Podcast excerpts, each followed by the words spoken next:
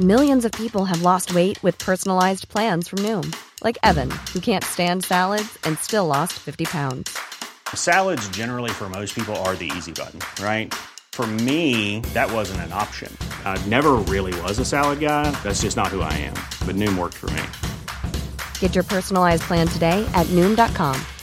Real Noom user compensated to provide their story. In four weeks, the typical Noom user can expect to lose one to two pounds per week. Individual results may vary.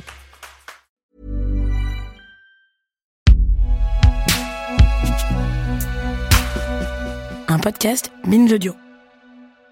Up in the Sky, un podcast de la RTS embarqué chez Programme B. Up in the Sky, sous la cape des super-héros. Décryptage du phénomène par les sociologues Valérie Gorin et Gianni Aver. La semaine dernière, on a parlé un petit peu de la naissance, de l'aspect euh, mythologique du super-héros. Puis il y a plein de questions qu'on se pose à propos de ces personnages. euh, finalement, qu'est-ce qu'ils font le restant du temps? Les super-héros en pantoufles en fait, c'est vraiment Ah. l'idée. Ou dans leur salon en fait. Bah, ce qui est intéressant, c'est qu'en fait on a deux, on a deux choses. C'est vrai que la vie quotidienne des super-héros, euh, on la connaît pas tant que ça, puisque euh, c'est vrai que le but du comic c'est de se focaliser sur leur vraie nature, qui est de montrer leur super-pouvoir. Mais quand on la connaît, euh, ça fonctionne surtout en- un peu en miroir de ce qu'ils sont. Donc c'est plutôt, on a soit par exemple des personnages qui sont assez losers dans la vie privée, qui ont plutôt un handicap social ou psychologique, qui savent pas comment se comporter selon les conventions. Donc on a l'adolescent Spider-Man qui se prend des vents complets avec ses copines. Eh, Angie, je sais pas si t'es au courant, mais on est. On est voisins depuis que j'ai 6 ans et je me demandais si on pourrait sortir ensemble un soir. On pourrait peut-être s'amuser un peu. Ou pas. On a aussi euh, les X-Men quand ils sont adolescents, très intéressants. Euh, on les voit un petit peu, notamment dans les dans les versions au cinéma. hein, ils sont gênés par leur super pouvoir, ils osent pas en parler. Des phénomènes qui sont d'ailleurs très proches de ce qu'un adolescent pourrait ressentir euh, quand il a de l'acné ou même avec toute la question des LGBT, le coming out. C'est pas, c'est pas un super pouvoir l'acné. Hein. Non, non, justement. Mais c'est c'est plutôt justement, ils en ont honte de leur C'est super ça. pouvoir. Ouais. Donc on a ce côté finalement de, de gens qui sont plutôt exclus, qui sont un peu en marge. Et puis ou alors on a euh, euh, ceux qui sont aussi en marge de la société, mais différemment. C'est les méga riches, c'est les playboys, euh, c'est justement notre ami Iron Man, donc Tony Stark, et puis Bruce Wayne, donc l'alter ego de Batman, qui sont des collectionneurs de femmes. Et ça c'est assez intéressant parce que ça nous montre finalement des personnages qui euh, qui collent pas toujours justement aux, aux codes sociaux. Il fait des dons aux œuvres humanitaires. Et il collectionne tout ce bazar C'est comme ça qu'il drague les filles. Elle l'aime pour ses balles de charité, ses bijoux de famille. Oui, sans oublier son énorme compte en banque. Alors le personnage de Superman marche très bien sur ce qui vient de dire Valérie. Euh, on crée euh, deux personnes deux personnalités complètement opposées. Le but, c'est évidemment de trouver encore plus de plaisir dans les exploits de l'un, euh, puisqu'ils répondent à la maladresse de l'autre. Euh, dans la, les, les créations tout de suite après, on, on essaye tout. Alors, par exemple, pendant la guerre, il y, il y aura quasiment une cinquantaine de super-héros patriotiques qui sont créés par les différents éditeurs qui se battent pour les États-Unis avec les couleurs des États-Unis, mais qui sont quand même des, super-héros. Et là, euh, on a tout. Hein. On a des journalistes, euh, comme mm, dans leur profession. On a beaucoup aussi de agents secrets, agents de FBI, de, de policiers, euh, des personnes au fond dont le métier répond à ce qu'ils font lorsqu'ils deviennent super-héros. Donc une sorte de, de miroir, on, on fait la même chose. Et au fond, le, le- le côté super-héroïque euh, se, se repose sur une activité qui est leur activité, leur métier habituel. Et ces, ces super-héros-là ont disparu, on les a pas vus. Regarde, excusez-moi, je suis désolé. Oh, euh, pardon. Attention Oh, excusez-moi, mademoiselle Lane. Laissez-moi vous. Oh, je, je vous avais pas. Bien joué, Clark. Personne ne fait attention à toi. Cette sorte de, opposition entre une vie privée et une vie euh, héroïque euh, semble quand même nécessaire. Et je pense que le summum, c'est le premier numéro de Spider-Man.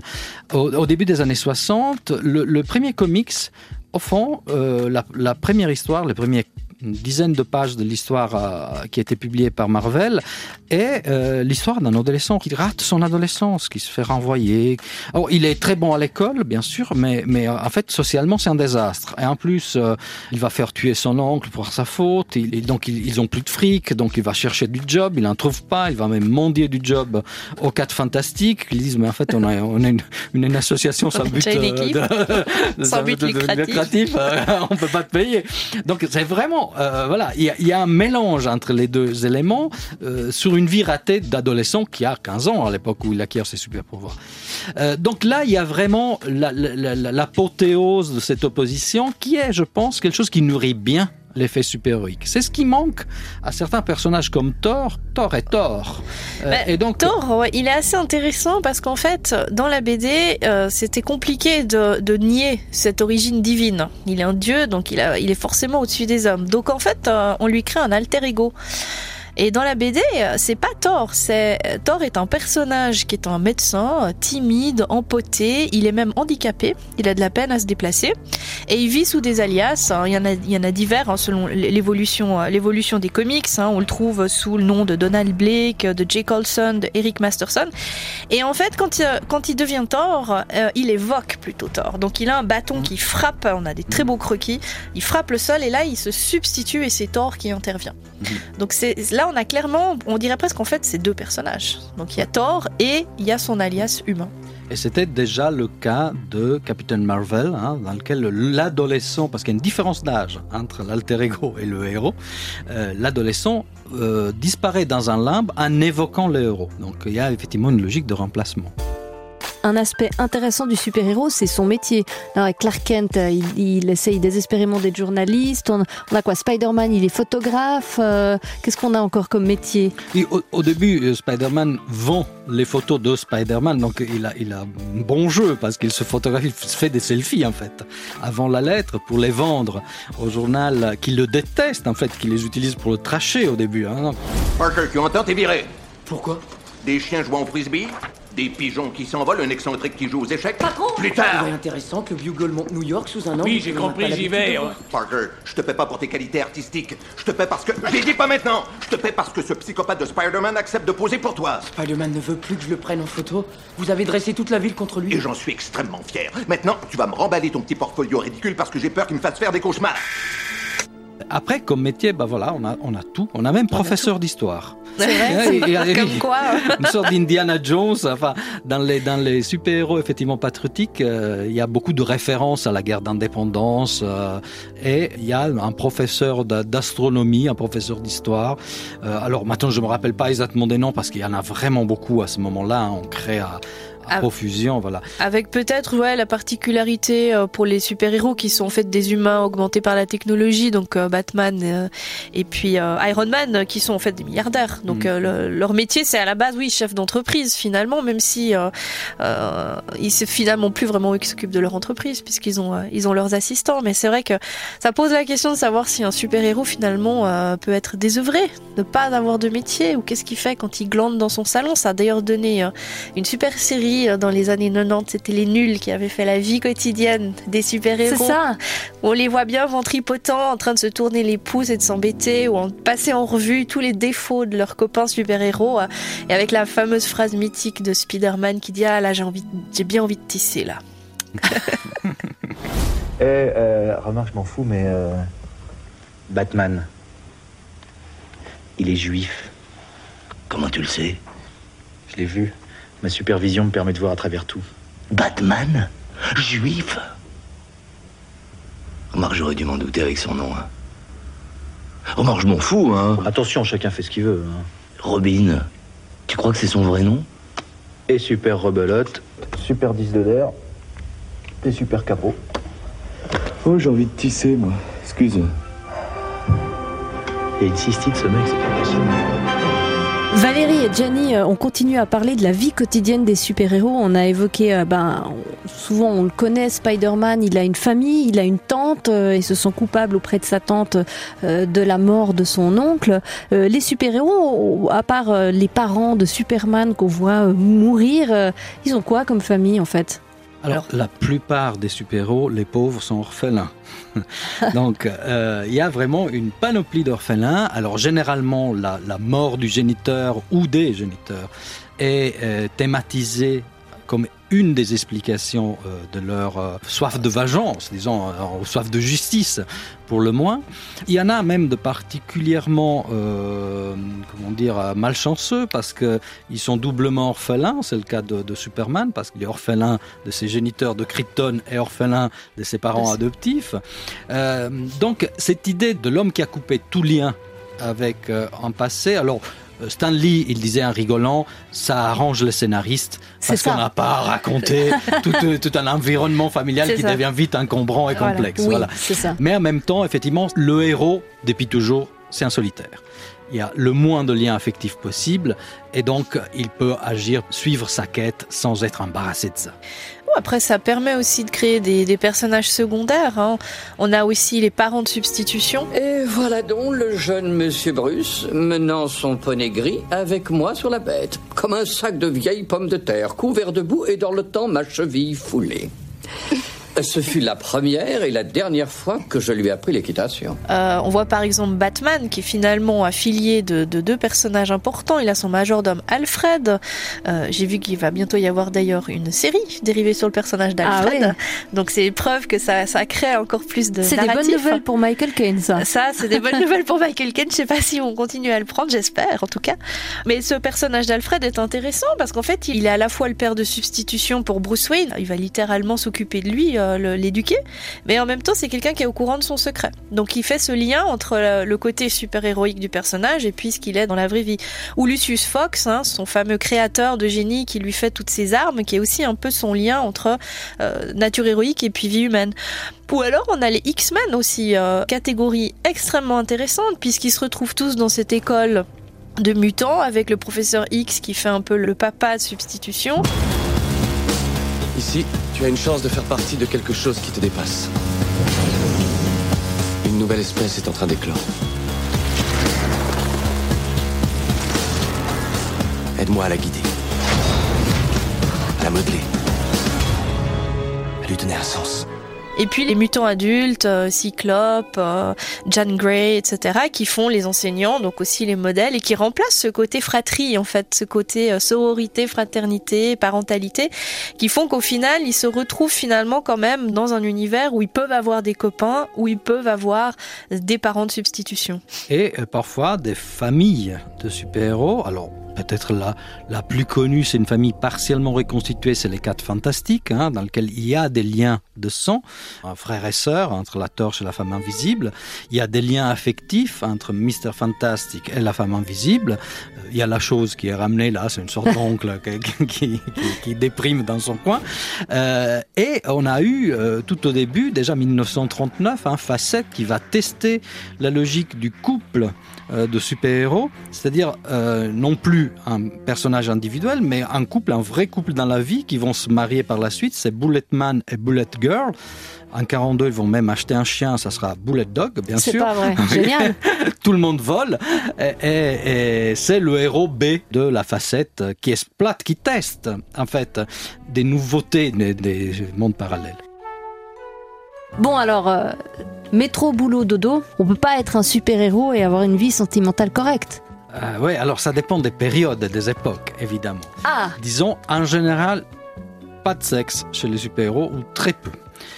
Au début, relation très platonique, hein, tous les années, jusqu'aux années euh, 60, c'est marqué vraiment par des relations platoniques, voire par, par des insuccès au niveau, euh, au niveau disons, de, de, de tentatives de se construire une vie sentimentale.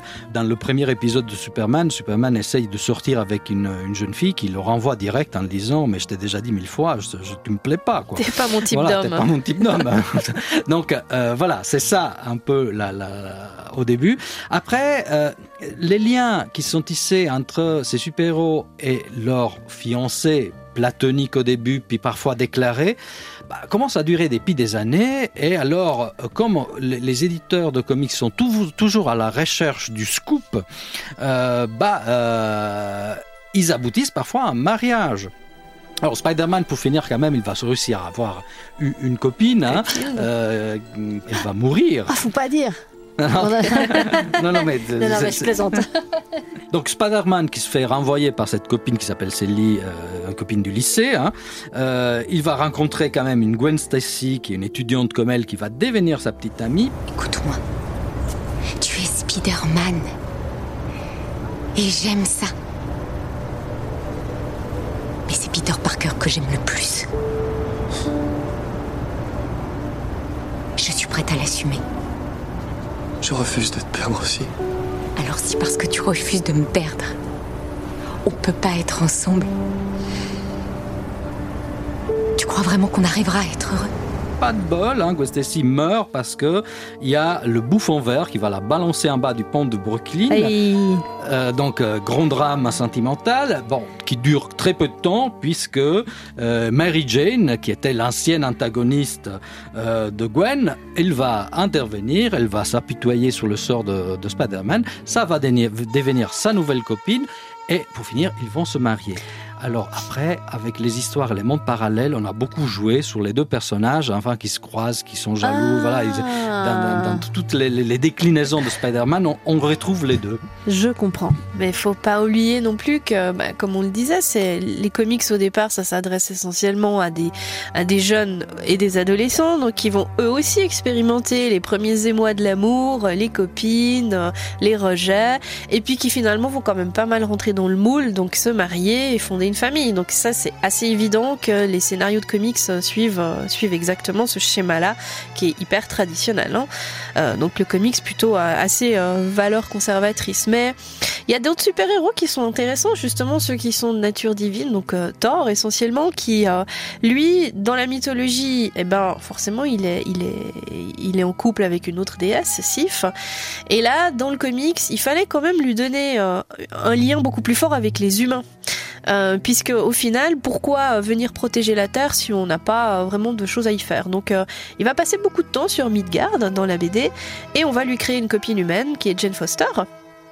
Et là aussi, ben, ce qui est marrant, c'est que dans la BD, ben, on retrouve cette euh, navigation en fait entre le monde euh, surhumain et mythique, euh, mythologique, et le monde humain, puisqu'il, dans la BD, en tout cas, il va avoir deux copines. Donc le scénario du tiraillement amoureux, où il, va avoir la fameuse déesse Sif, avec qui il est en couple, et aussi Jane Foster sur Terre. Donc pour l'instant, ça n'a pas du tout été exploité dans la version cinéma, qui s'est concentré euh, sur sa, son histoire amoureuse avec Jane de façon extrêmement euh, classique, hein, la rencontre, euh, le, le développement amoureux et la rupture dans le numéro 3.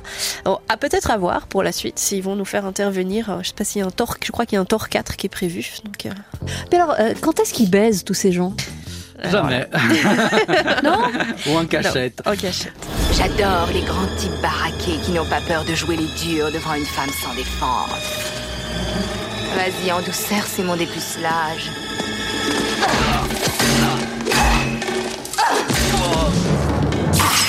C'est compliqué, les, les scènes de... Il y a des scènes qui sont sexualisées. hein. On pense à Batman le Retour, dans lequel il y a une Catwoman sulfureuse. Ouais, avec Michel des Pfeiffer. accents, Ah, elle était dingue, c'était la Voilà, meilleure. Incroyable. Évidemment. Bien curée.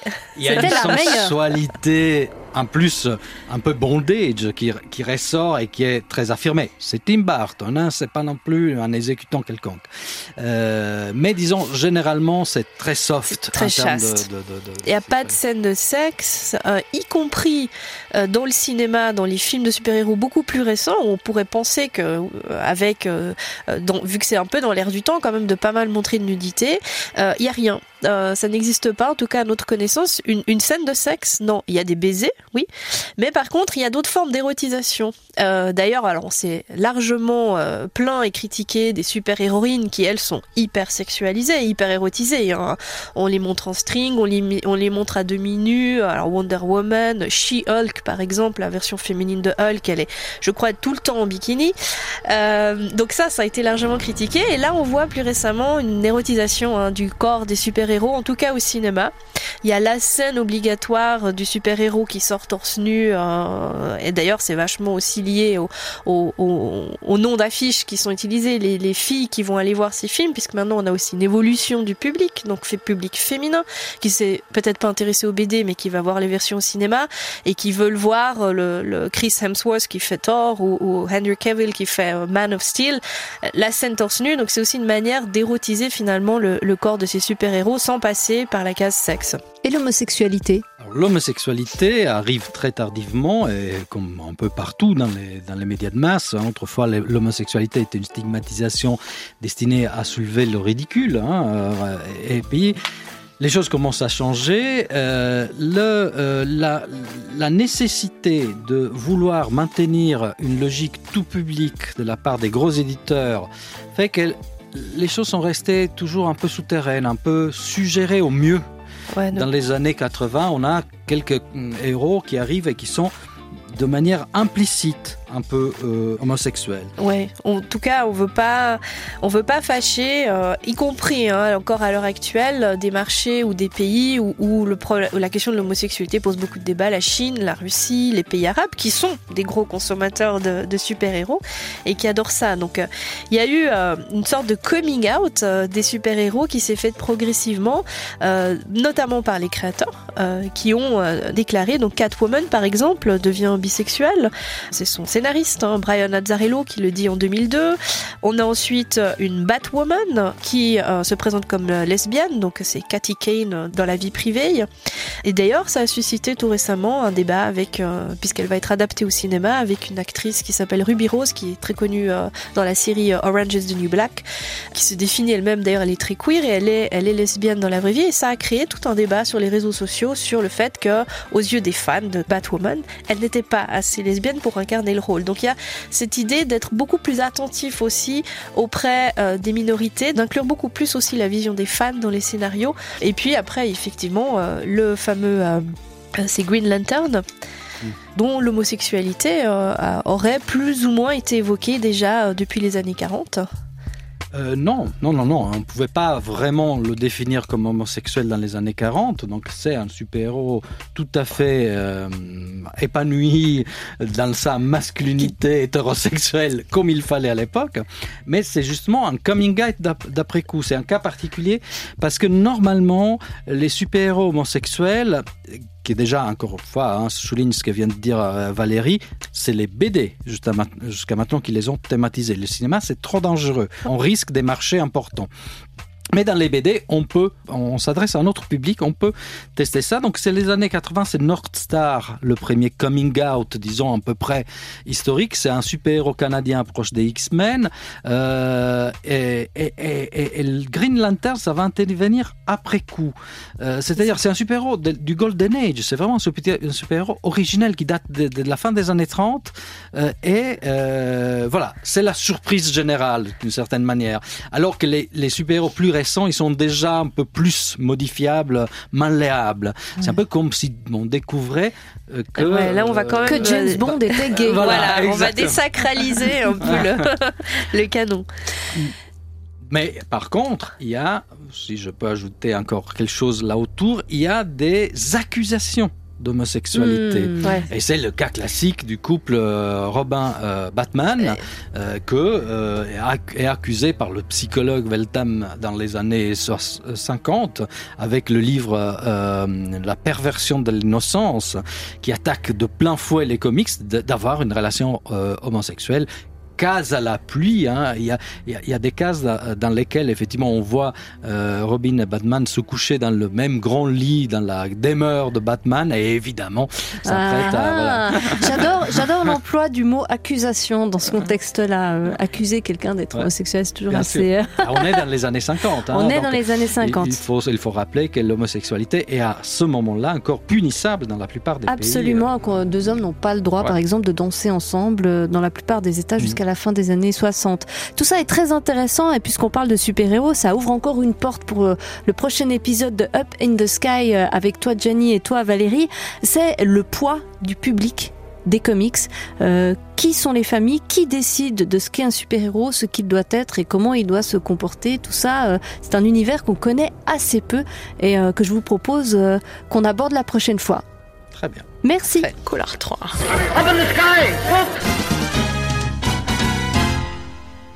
À suivre.